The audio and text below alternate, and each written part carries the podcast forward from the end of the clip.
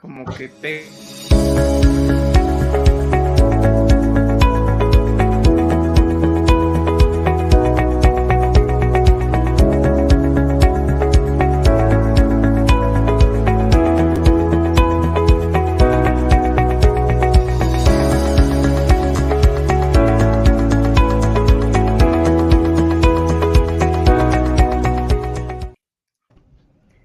Hola, ¿qué tal? Muy buenas tardes. Gusto en saludarles nuevamente en uno más de estos programas de análisis jurídico que presenta nuestra firma Valencia del Toro and Professionals. Y ahora pues tenemos un tema muy importante que es el resumen de la Convención Nacional de Correduría Pública, evento que tuvo lugar en esta Ciudad de México la semana anterior y que fue un gran éxito. Y para ello, pues hemos invitado a la maestra María Guadalupe Blasquez Ortiz, presidenta del Colegio Nacional de Correduría Pública. Hola Lupita, ¿cómo estás? ¿Cómo están? Muchas gracias, buenas tardes. Gracias por la invitación, Raúl. Con mucho gusto. Y también tenemos al licenciado Carlos Arturo Matsui Santana, pues es vicepresidente del Colegio Nacional de Correduría Pública. Carlos, muy bienvenido. Raúl, gracias por la invitación. Lupita, un gusto verlos. Y adelante, muy contentos y muy emocionados con este evento. Reencontrarnos, sí, muchas gracias. Perfecto. Eh, si, les pido, si silencian un poquito sus micrófonos, se hace un poco de eco. Eh, bueno, pues eh, este evento, sinceramente, salió muy bien en nuestra ciudad.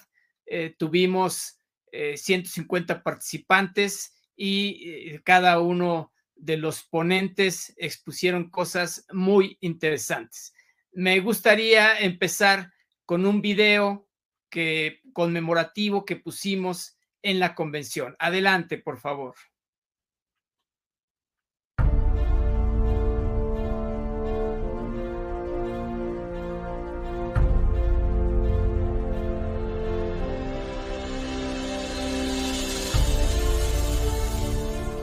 El 17 de diciembre de 1992, el presidente Carlos Salinas de Gortari firmó el Tratado Libre de América del Norte con los gobiernos de Estados Unidos y Canadá.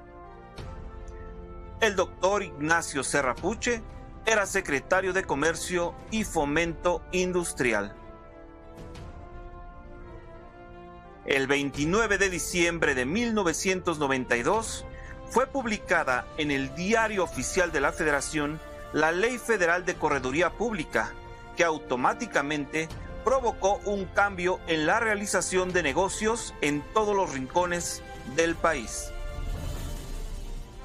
Fue un aliento fresco y vital de procurarse espacios de trabajo y acción diferentes a los habitualmente conocidos.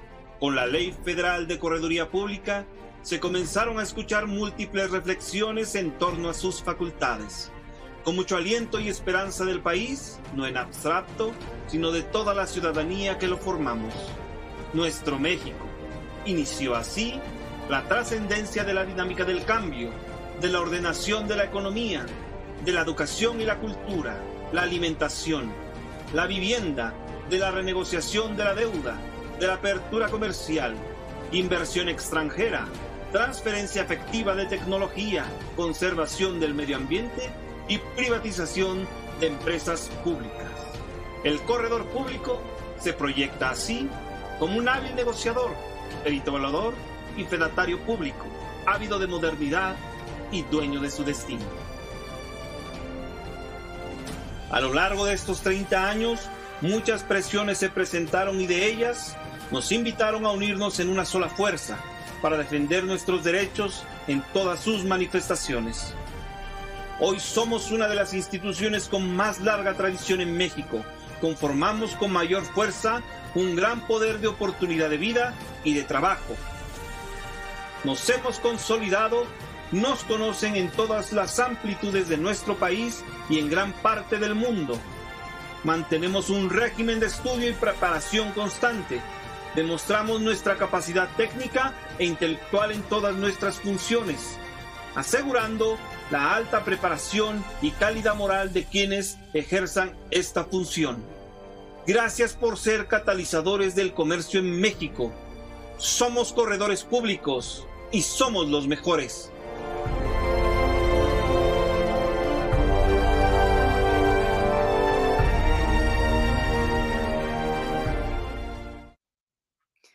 Bueno, pues eh, un video emotivo y que finalmente trata de mostrar pues estos 30 años que se cumplirán en diciembre de la expedición de la Ley Federal de Correduría Pública como una manera de haber iniciado esta convención. Y bueno, pues en esa convención iniciamos con un panel de escritores sobre correduría pública. Tuvimos a la maestra María Marcela Gómez Plata, corredora pública número 27 de la Ciudad de México, y al maestro Federico Gabriel Lucio de Canini, corredor público número 31 de la Ciudad de México, quienes nos hablaron de las obras que han escrito.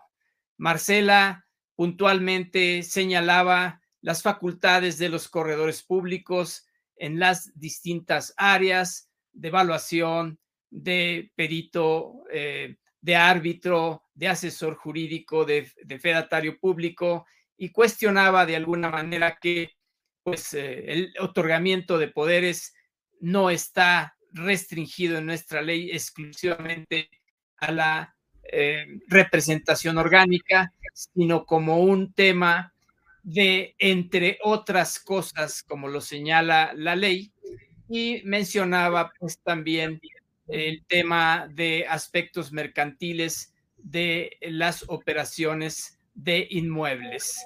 Por otro lado, el maestro Federico Lucio de Canini pues nos explicó sobre los libros que ha escrito de correduría pública y de otros aspectos importantes, siendo un panel que sinceramente eh, nos dejó bastantes temas de interés y de reflexión. Tuvimos además otros invitados muy especiales. Adelante, Lupita, si quisieras comentar con el siguiente invitado. Sí, claro, con gusto. Eh, sí, de verdad el panel estuvo este, bastante interesante, emotivo, eh, con motivo de la conmemoración que, fue nuestra convención. Estuvo presente con nosotros también eh, el subprocurador de análisis sistémico y estudios normativos de la Procuraduría de la Defensa del Consumidor. Creo que esta participación fue por demás valiosa porque Prodeco nos ha abierto la puerta de, sobre todo este año en el que no hemos tenido respuesta, hemos estado en la incertidumbre respecto a las disposiciones que iniciaron a principio de año con el tema de beneficiario controlador. Y fue a raíz de, y lo ha dicho en, varios eventos el, el subprocurador, el contador Rafael Gómez, que fue a raíz de la propuesta que hicimos nosotros a través del Colegio Nacional de Correduría, que se les se le vino la idea de preparar un libro en el que se concentraran todas esas consultas y ellos emitieran todo el resultado de su investigación y la verdad fue por demás valiosa la, participación de él. Eh, una de las mejores conferencias, creo yo.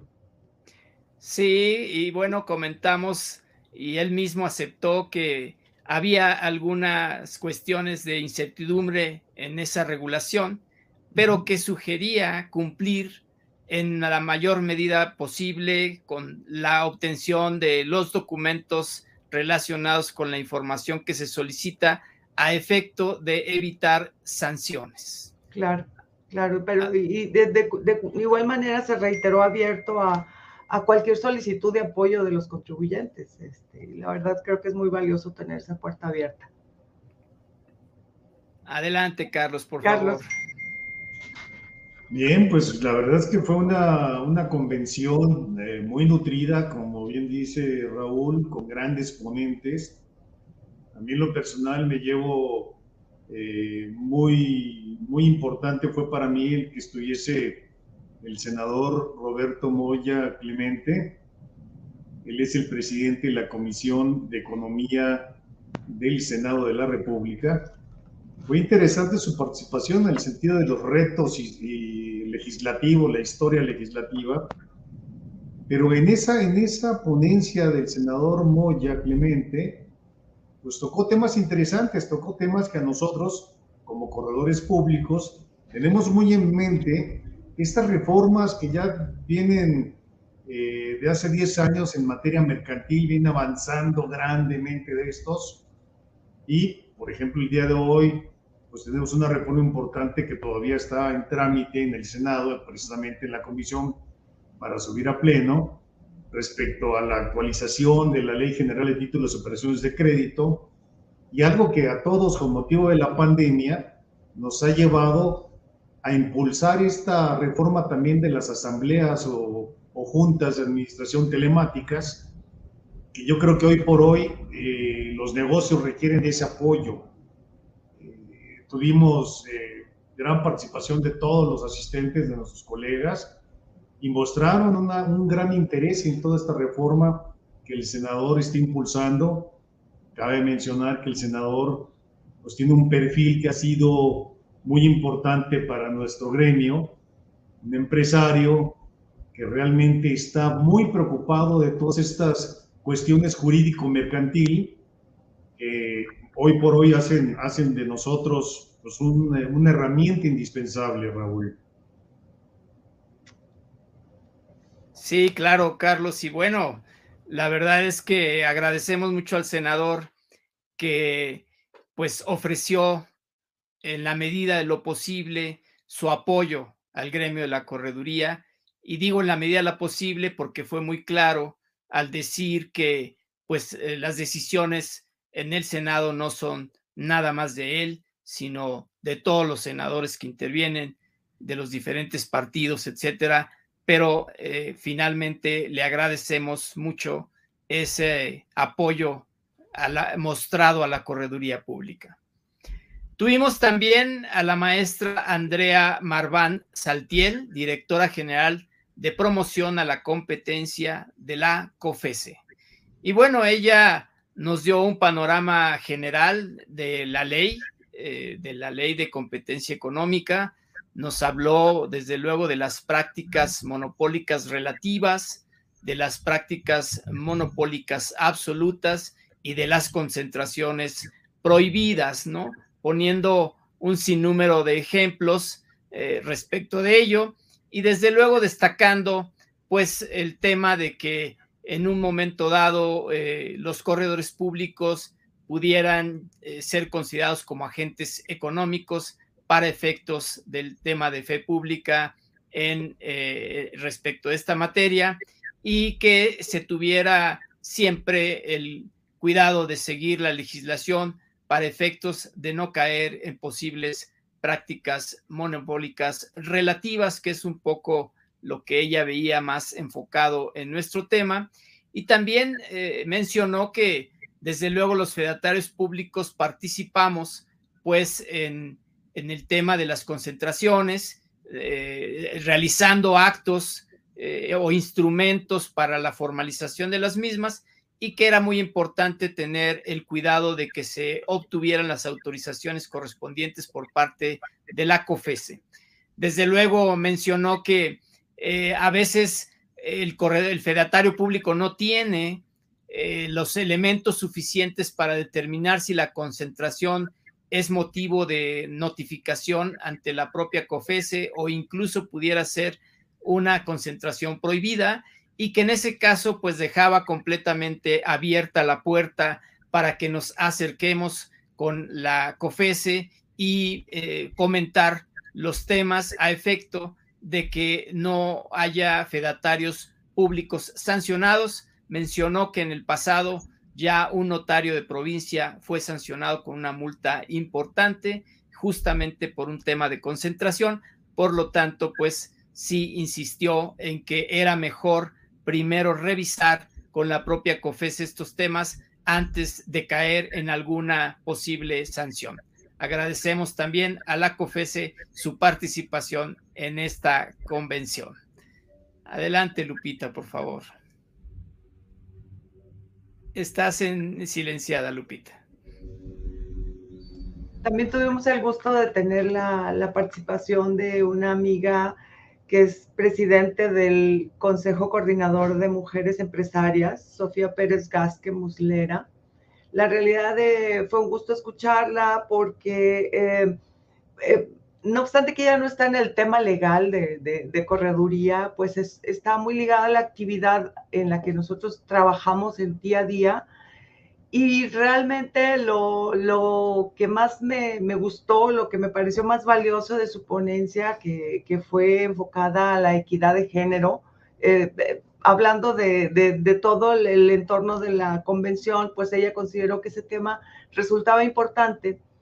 Y pues eh, destacar que ella dijo que eh, la equidad de género no era solo en relación a las mujeres, sino en relación a los hombres que había que tener un piso parejo y creo que ese enfoque es el que debiera guiarnos hacia el futuro. O sea, es decir, eh, eh, se ha venido gestando una serie de cambios, pero también estamos en el riesgo de irnos hacia un extremo y este, esta propuesta de ellas me pareció valiosísima de que el piso sea parejo y de verdad la equidad sea para ambos lados. Eso me pareció este, lo mejor de esta, de esta ponencia y bueno, también nos invitó a participar en su consejo consultivo, al, al, pues a la titular, en este caso que me toca a mí, de participar en el Consejo de, Mujeres Empresarias, lo cual me parece también una gran oportunidad de intercambiar ahí con una serie de empresas que son eh, miembros de ese, de ese consejo.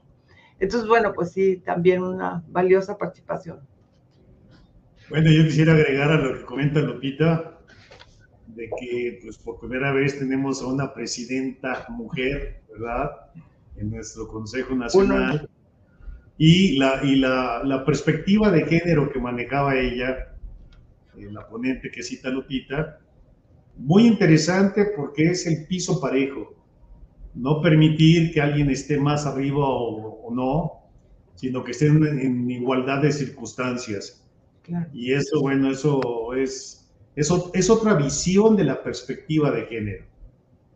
Sí, la verdad que yo creo que es el que, debiéramos voltear a ver hacia el futuro, porque hemos estado, pues, eh, por diferentes razones, justificadas o no, eh, eh, muy, muy inclinados hacia algunos lados que luego requieren que retomemos rumbos y que haya un piso parejo, como dijo ella, sí. Efectivamente, y un honor estar este, en este bienio a cargo del, de la presidencia del Consejo. Adelante, Carlos, por favor. Bueno, también contamos en su momento con la participación del presidente del Tribunal Superior de Justicia del Poder Judicial de Zacatecas, el doctor Arturo Nale García, quien muy atinadamente tocó un tema fuera de la praxis de corredoría pública, pero un tema que es, yo creo, prioritario en este México hoy, es el tema de la violencia, ¿no? Nos habló respecto de los orígenes de ella, la experiencia que él tuvo, que ha ocupado los tres niveles, me refiero a las tres posiciones del ejercicio, tanto como procurador de justicia, como secretario de gobierno del Estado y hoy como presidente del Tribunal Superior, pues nos habla y nos, nos motivó mucho, nos hizo reflexionar sobre este clima que hoy por hoy se vive con independencia de, de los temas legislativos que hay de la militarización y demás, pero los orígenes de esta violencia que, que es un látigo para todos y que muchas, en muchos estados eh, ha sido lacerante porque ha repercutido en el hacer de los corredores públicos, principalmente en aquellos estados que tienen una efervescencia de violencia fuera de lo común. Pero se me hizo en lo personal esa reflexión que él hacía eh, y que todos, todos en su momento, yo veía que todo el mundo sentía los orígenes, la forma de tratarla, eh, si con la represión o no represión, con el recogimiento familiar de los, de los muchachos, de los niños, eh, con otra visión más allá de pensar en las fuerzas públicas. Creo que esa reflexión nos dejó a todos y bueno, fue un tema muy interesante, Raúl. Sí, desde luego, Carlos. La verdad es que se te agradece que tú tuviste la idea de invitarlo y, fue una gran, gran ponencia y mostrando una realidad muy triste de nuestro país, pero que ahí está, ¿no?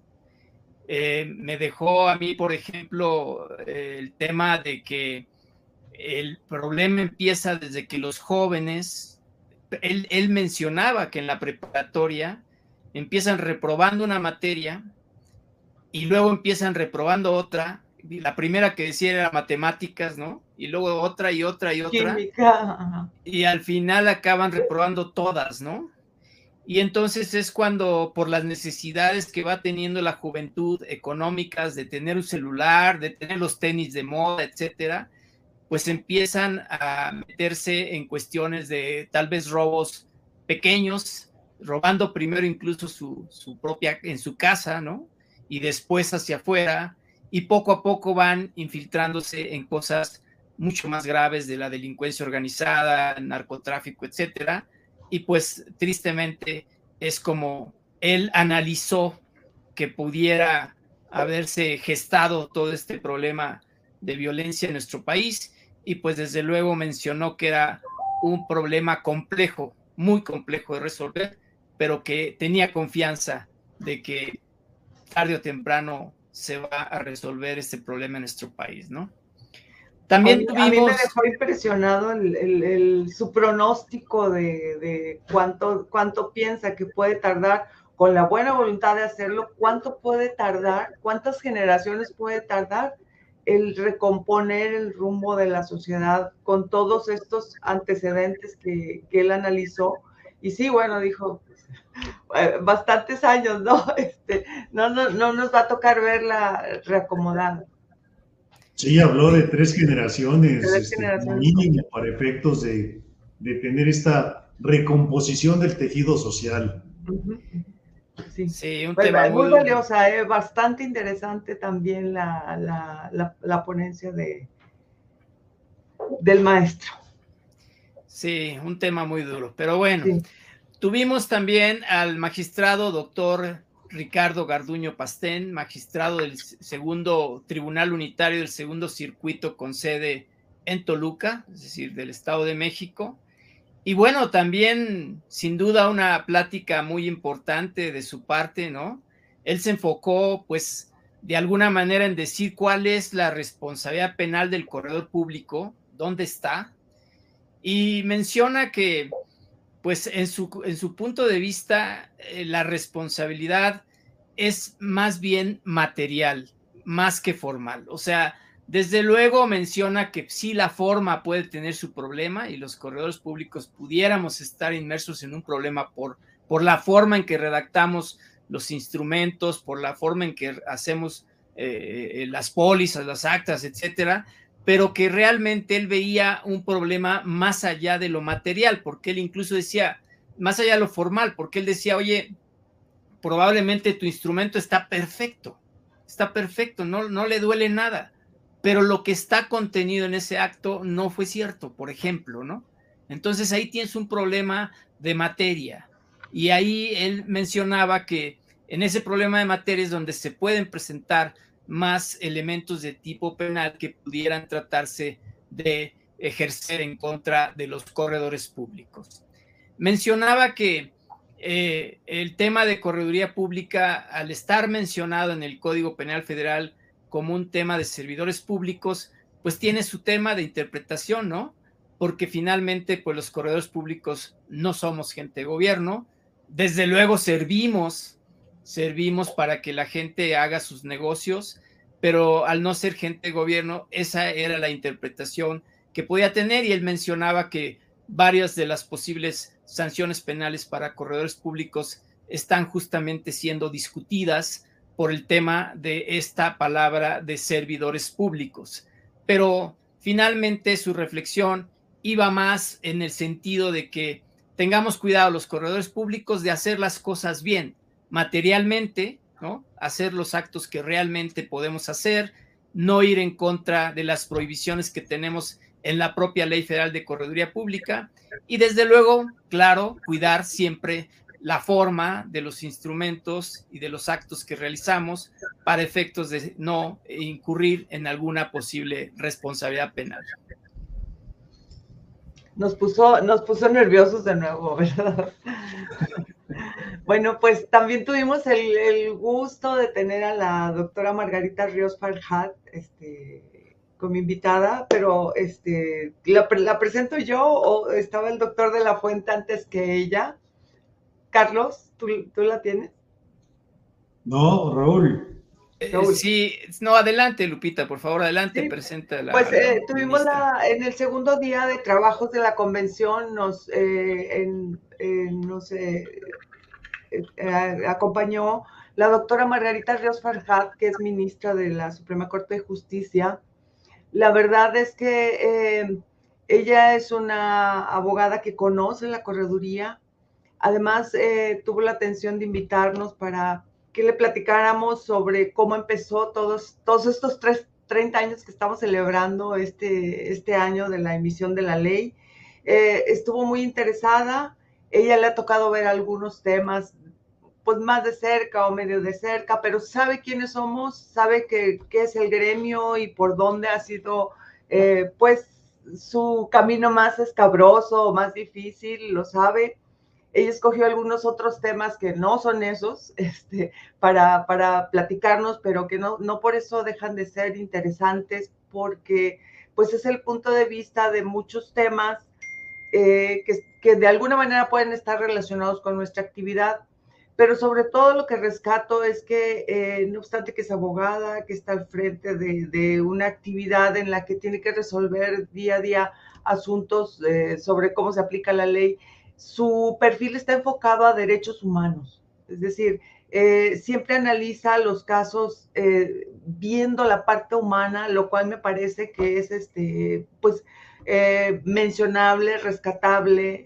y, la verdad, todos los ejemplos que puso este, del niño que, que no que estaba discapacitado y no podía nadar, de la aseguradora, etcétera resultaron de verdad valiosos a pesar de que no eran temas específicos de correduría y lo cual también le agradecemos eh, a ella. Eh, ha estado muy atenta de la convención, nos habló para darnos las gracias por haberle invitado. Entonces, bueno, la verdad fue, fue una, una grata participación. Sí, claro, y además... pero fíjate, Lupita, que este, ese tema de los derechos humanos que trata, ¿cómo, ¿cómo cómo los derechos humanos han venido a cambiar la visión del derecho, la visión de los jueces, la visión de la ley y pues, ha cambiado rotundamente los derechos humanos, incluso hasta para el litigio, eh, los derechos humanos, la discriminación y en fin, ha sido un elemento que sí ha cambiado en demasía, pues nuestro hacer, este, nuestros estudios en su entonces este, en, la carrera, ¿no? Eh, fue una, un cambio de chip, un cambio de chip total, ¿verdad? Este, es correcto. ver, a las personas dentro de los, de los conflictos, ¿no? Este, eso se me hace un, un, tema difícil, pero sin embargo logró transmitir la importancia de que así suceda. Y yo, yo, yo tengo la, la idea y así tengo mi percepción de que nosotros como corredores públicos eh, no nos fijamos nada más en qué tipo social será o qué operación vas a realizar, sino que también cuando llegan a nuestras corredorías públicas, nos enfocamos también, vemos a la persona, a su target de, de negocio y analizamos todo ese entorno para realmente darle la fortaleza y darle la figura que mejor le corresponda para que su, empresa o el acto jurídico que pretende realizar ante nosotros, pues tenga todas esas fortalezas y sea, y sea un instrumento muy sólido en su hacer. Y Carlos, yo creo que esa, esa parte que acabas de mencionar la permite el acercamiento que nosotros tenemos, la disponibilidad, la puerta abierta que tenemos para, para los, los que van a requerir nuestros servicios. Creo que eso es algo, algo que debemos destacar. Claro que sí, y bueno, pues también decir que hubo una publicación alrededor de esta ponencia de la ministra eh, en, uno de los periódicos de amplia circulación, que dice, la ministra Margarita Ríos Farjat destacó la función social de la correduría pública eh, y presentó avances de la primera sala de la Suprema Corte de Justicia de la Nación con el objetivo de que los profesionales que asistieron a la 29 Convención Nacional de Corredores Públicos de la Ciudad de México 2022 conozcan las decisiones judiciales más relevantes que han impactado el panorama jurídico, social y nacional en el que ejercen su función. En el marco de la celebración del 30 aniversario de la Ley Federal de Correduría Pública, la ministra, la presidenta de la primera sala del máximo tribunal, narró un abanico de asuntos que han llegado a esa instancia y han sentado importantes precedentes en la protección y garantía de los derechos humanos en México. Sí. Interesante. Totalmente de acuerdo con la nota, la verdad, este, esto bueno, eh, además de toda esa, esa parte de, fondo diferente y enfoque de derechos humanos, creo que pues cumplió eh, con nuestra eh, nuestro propósito de, que la correduría pública se dé a conocer, que la posibilidad de la, prestación de nuestros servicios, tal y como los vende afuera las autoridades, pues se haya difundido y creo que esta, esta publicación este, apoyó.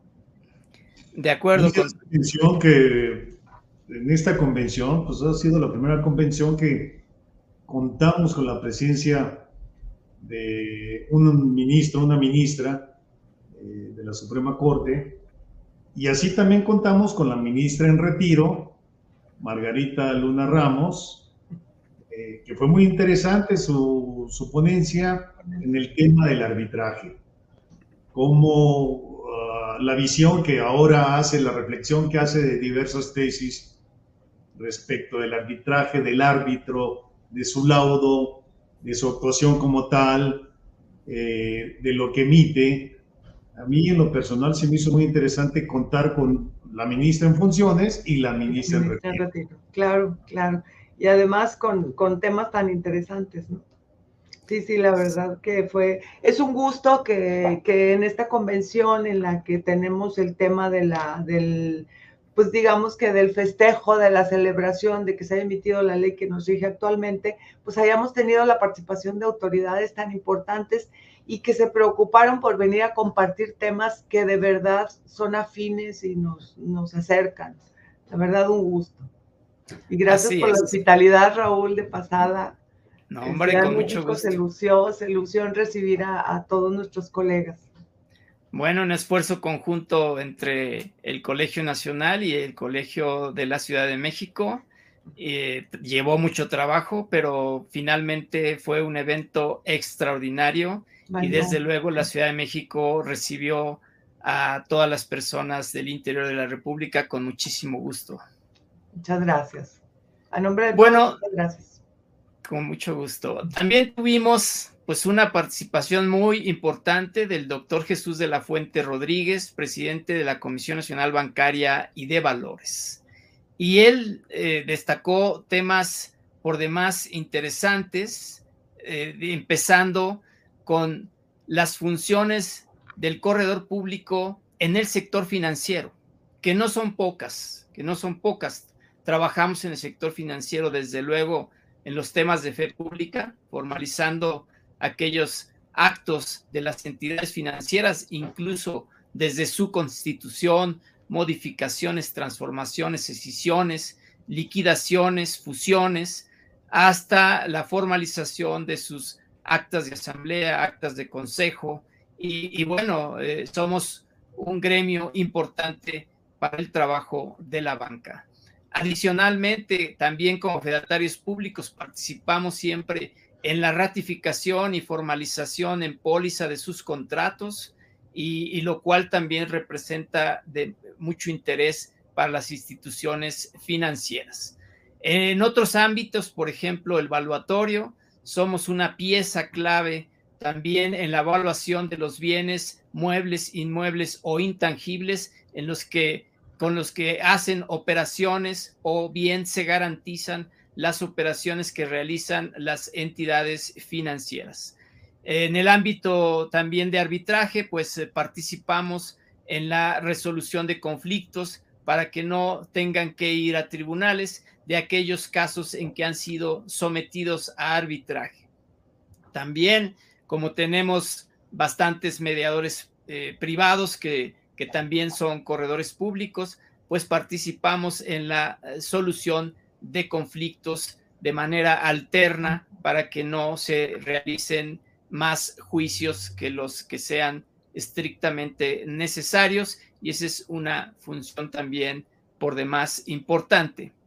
Destacó también eh, el tema de fintech, habló mucho de las instituciones de, de, tecnología financiera, que sabemos que apenas en 2018 salió la ley para regularlas, y mencionó que el corredor público tiene una participación muy importante ahora con las fintech desde su constitución y en la asesoría constante que le podemos brindar, eh, asesoría jurídica mercantil, no solo a las fintechs, sino también a cualquier entidad de gobierno, perdón, a cualquier entidad financiera que requiere nuestros servicios.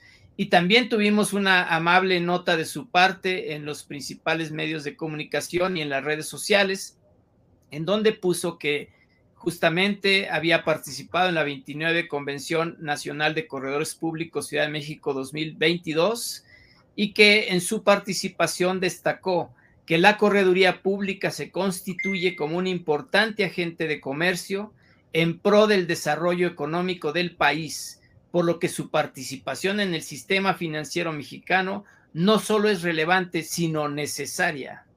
Resaltó que el corredor público, al ser experto en temas mercantiles y corporativos, y en virtud de las facultades con las que cuentan dichos fedatarios públicos, podrían aportar mayor asesoramiento a las sociedades interesadas en la obtención de autorizaciones para constituir una institución de tecnología financiera fintech, tomando en cuenta siempre lo establecido en la ley.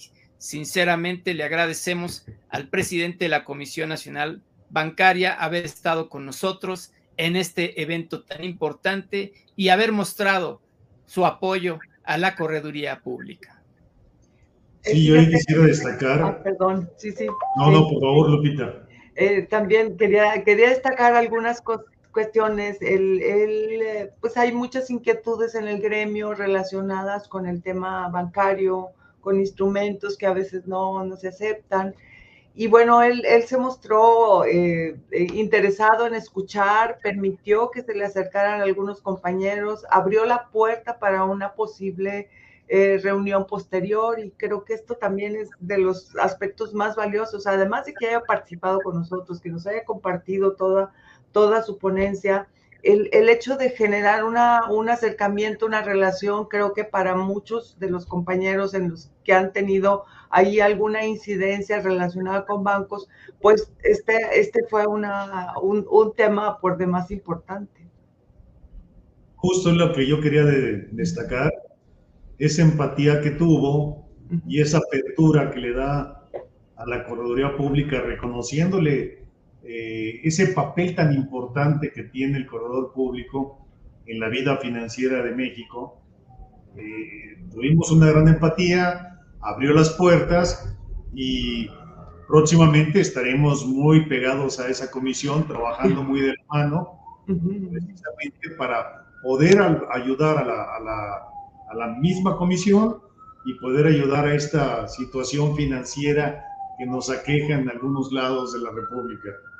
Que, la verdad yo creo que es arreglable, este, que, se puede eh, generar ahí el puente que, permita que, se solucione, ¿no? Que, que, nos escuche, que, esta es la oportunidad que se abrió y que nosotros también veamos qué es lo que tienen ellos de, reglamentación, que en lo que podamos hacer un, match y la verdad no generar esos rechazos que luego a, a quien perjudican y molestan más es al usuario final.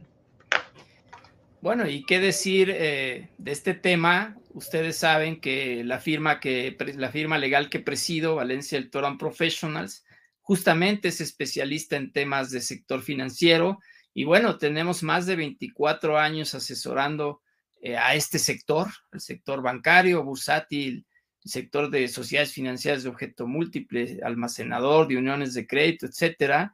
Entonces, realmente es una participación muy importante la que tenemos nosotros en el sector financiero y pues eh, en lo personal así se nos considera como un referente para muchos temas en el sector financiero. Entonces sí, creo que este acercamiento ha sido de una de las mayores eh, eh, trascendencias que vimos en esta convención. Adelante, Lupita, creo que hablarás de la CONAMER. Bueno, también eh, tuvimos el gusto de tener al doctor Alberto Montoya Martín del Campo, quien es presidente de la Comisión Nacional de Mejora Regulatoria.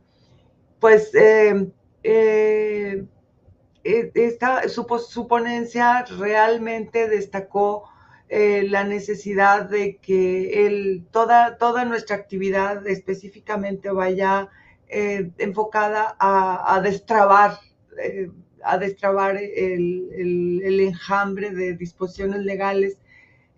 pues hizo un recuento ahí importante de, de, lo que se ha hecho en, este, en esta administración en la que él fue designado y bueno, pues yo creo que tener eh, la puerta abierta con él eh, fue también algo, algo muy valioso porque eh, pues frecuentemente las incidencias de las que hablábamos hace un momento, este, pues tienen que ver con, con el apoyo que puede darnos esta comisión y creo que él, es una persona abierta, dispuesta, que también conoce muy bien la correduría pública y creo que, bueno, pues fue una, una, un muy, eh, una participación muy acertada y que seguramente vamos a usar. Tenemos ahí varias incidencias en, en, trámite en las que tiene que ver eh, su apoyo eh, definitivamente.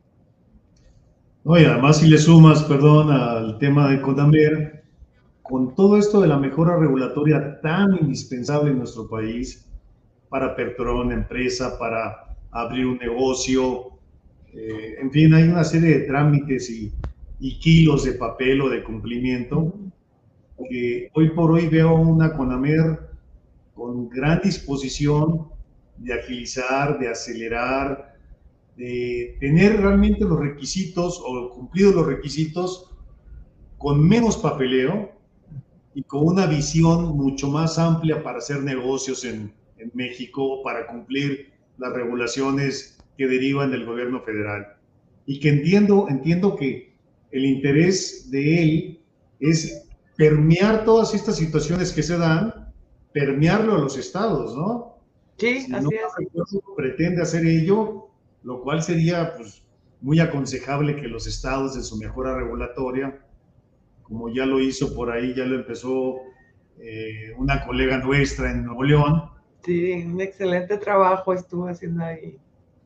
Y que sin duda alguna haber hecho una labor estupenda en ese sentido, de analizar esta mejora regulatoria para que realmente sea eso, una mejora. Sí, así es. Claro, por supuesto. Bueno, Carlos, hace rato mencionaba la participación de la exministra o la ministra en retiro, digamos. Y, bueno, eh, sinceramente su participación muy, muy buena, muy agradable, todos sus comentarios. Además, ella siempre que se le mostró, siempre se le vio contenta, ¿no? Y hablando pues de si realmente el corredor público era o no una autoridad responsable para el juicio de amparo, haciendo un comparativo con eh, el arbitraje, con los árbitros. ¿Algún comentario tuyo, Carlos, o de Lupita a este respecto? Carlos. Bien, bueno, pues ahí lo que tocó eh, respecto a si era responsable para el juicio de, amparo. Yo recuerdo, eh, Raúl, Lupita, que ya se han dado casos donde sí efectivamente eh, es autoridad responsable el fedatario público. También recuerdo que ha resultado por ahí, alguna vez vi alguna nota donde era responsable una institución educativa. Eh, y ha sido interesante las tesis que citaba la, la, ministra en retiro, pues no nos consideraban como tal o no consideraban al particular como tal. Sin embargo, cuando es un acto emanado por un particular que efectivamente causa el perjuicio, pues ahí la visión del, Poder Judicial puede ser efectivamente que encajes en ese, en ese prototipo de autoridad responsable. Sí, que, que de alguna manera ella en su análisis decía, el laudo arbitral pues no es motivo de impugnación, ¿no?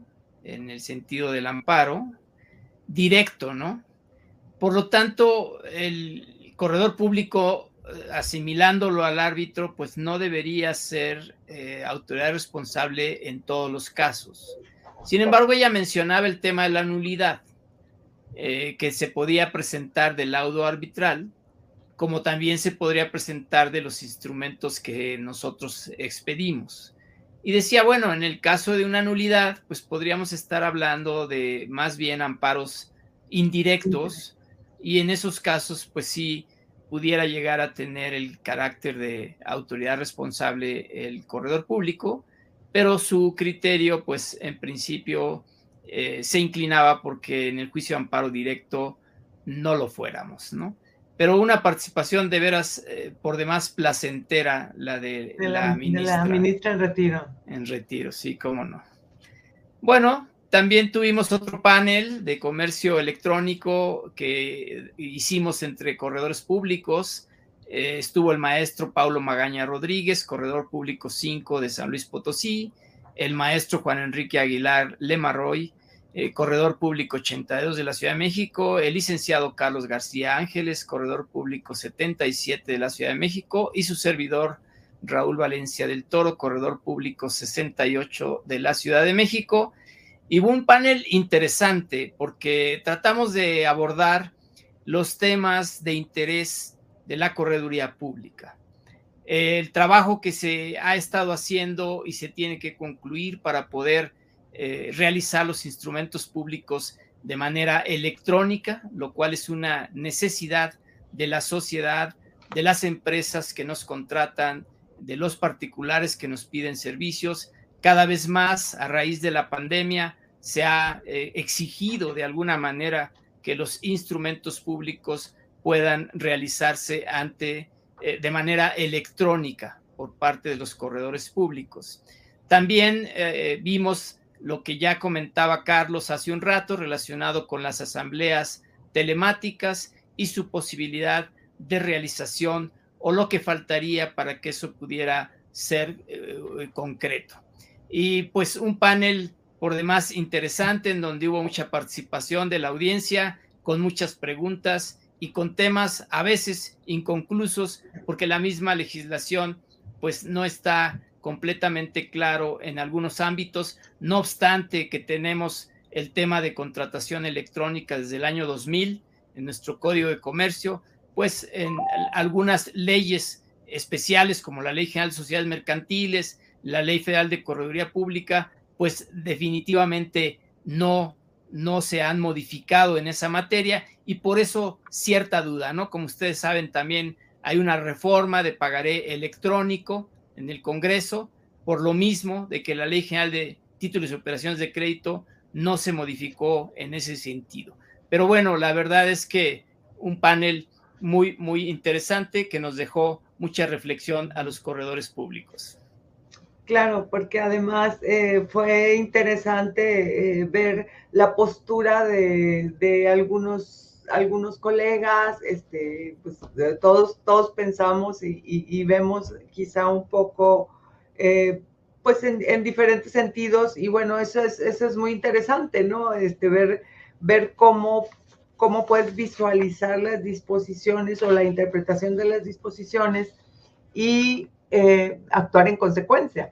Entonces, bueno, ya, ya sabemos un poco la historia, estamos empujando como Colegio Nacional para que esta, eh, e, esta indefinición pueda, pueda verse ahí reducida con una probable este, reforma al reglamento, con unos lineamientos Entonces hemos estado trabajando, ha sido el, tema prioritario de esta, de esta gestión para que esto, esto vaya por, camino, por un camino más cierto, que no vayamos cayéndonos ahí por los lados, ¿no? Porque no tenemos este, la, la, la seguridad de cómo debe interpretarse, cómo debe ser.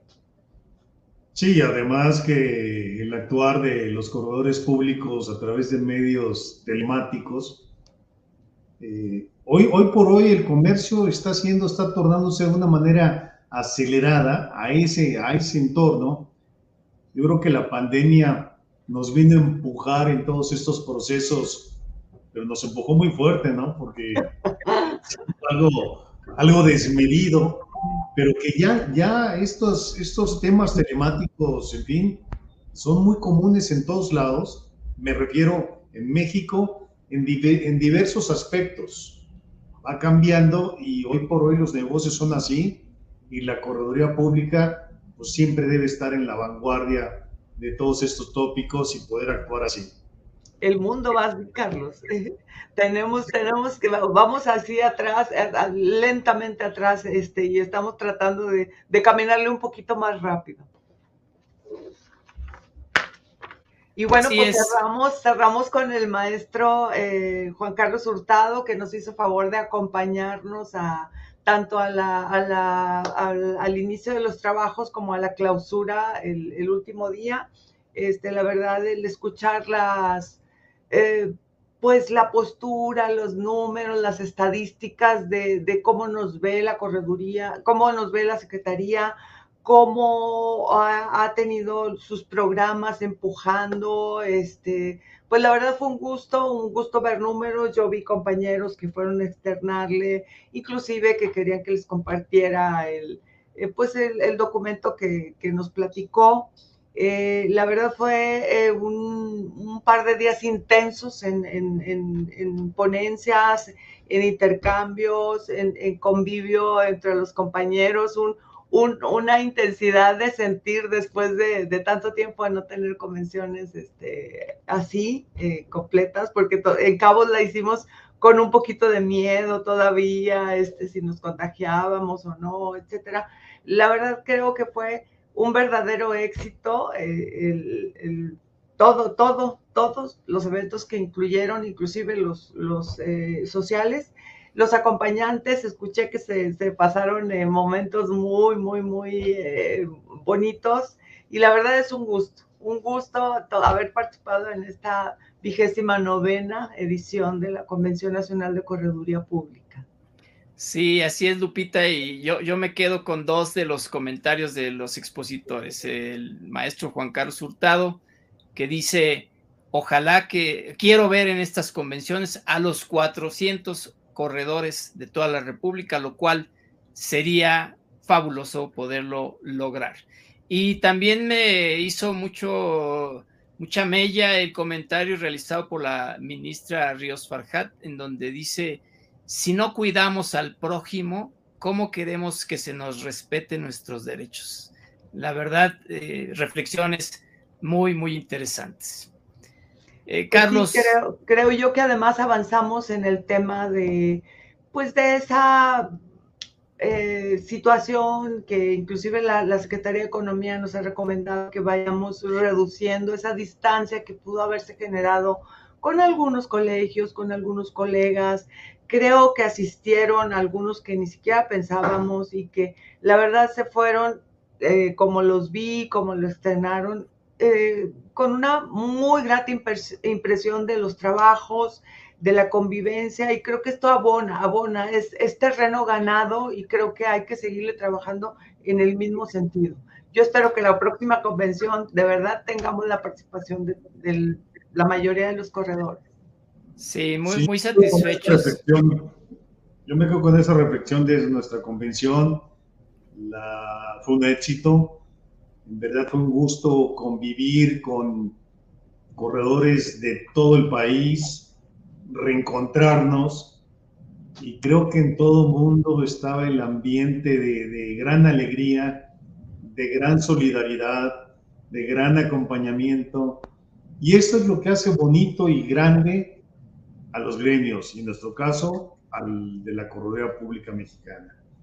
Me dio gusto ver a gente de extremo a extremo de esta ciudad, me refiero desde Mexicali hasta Yucatán, eh, de Tamaulipas hasta Oaxaca. Vaya, ahí hubo reencuentros bastante satisfactorios. Yo en lo personal me quedo muy contento con ello y sin duda alguna, a partir de nuestro aniversario 30 de la ley y nuestra vigésima novena convención, pues es una alegría siempre participar en, estas, en estos grandes eventos. Y pues la verdad, el esfuerzo de todo el consejo, de todos los que eh, formamos parte de una comisión especial que se formó, la verdad, este, no, hay, no hay palabras para agradecer. Creo que todo es en bien de, de este gremio, de esta actividad que desarrollamos día a día y de la que vivimos. al menos en, mi caso lo hice con muchísimo gusto eh, y me da una enorme satisfacción que de verdad la gente se haya sentido feliz. Sí, así es, Lupita, muy satisfactoria la experiencia. Agradeciendo desde el Colegio de la Ciudad de México que nos hayan dado la confianza en el Colegio Nacional para que nuestra ciudad fuera la sede Sabíamos que teníamos más de 25 años que no se celebraba la Convención Nacional de Correduría Pública en la Ciudad de México. Sabíamos el reto que ello implicaba porque eh, la ciudad pues es una ciudad muy grande, eh, somos eh, más de 90 corredores en la Ciudad de México y no era fácil coordinarnos con el Nacional para poder realizar esta convención, pero todo salió muy bien, muy bien. Los eventos académicos, los eventos sociales. Eh, eh, este, eh, la verdad es que esta convención yo la califico como de un éxito compartido, desde luego, entre el Colegio Nacional de Correduría Pública y el Colegio de la Ciudad de México, con la participación que tuvimos también de voluntarios, de organizadores, de patrocinadores, agradeciendo especialmente a nuestros patrocinadores también, y de gente de apoyo en el staff. Sinceramente, un gran éxito compartido de todos, un profundo agradecimiento. Sí, muchísimas gracias.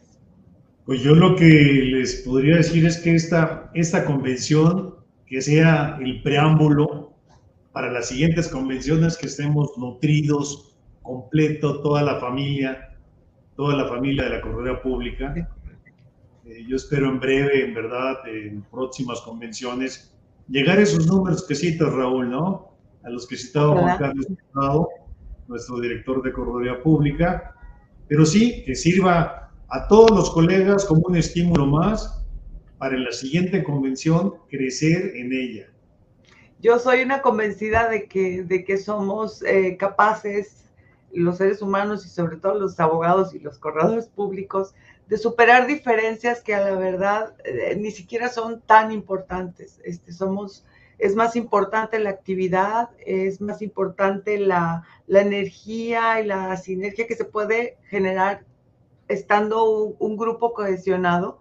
Entonces, bueno, no es lo mismo, este, batimos récord de asistencia 150, pero sería, la verdad, un verdadero privilegio que estuviéramos más de 400.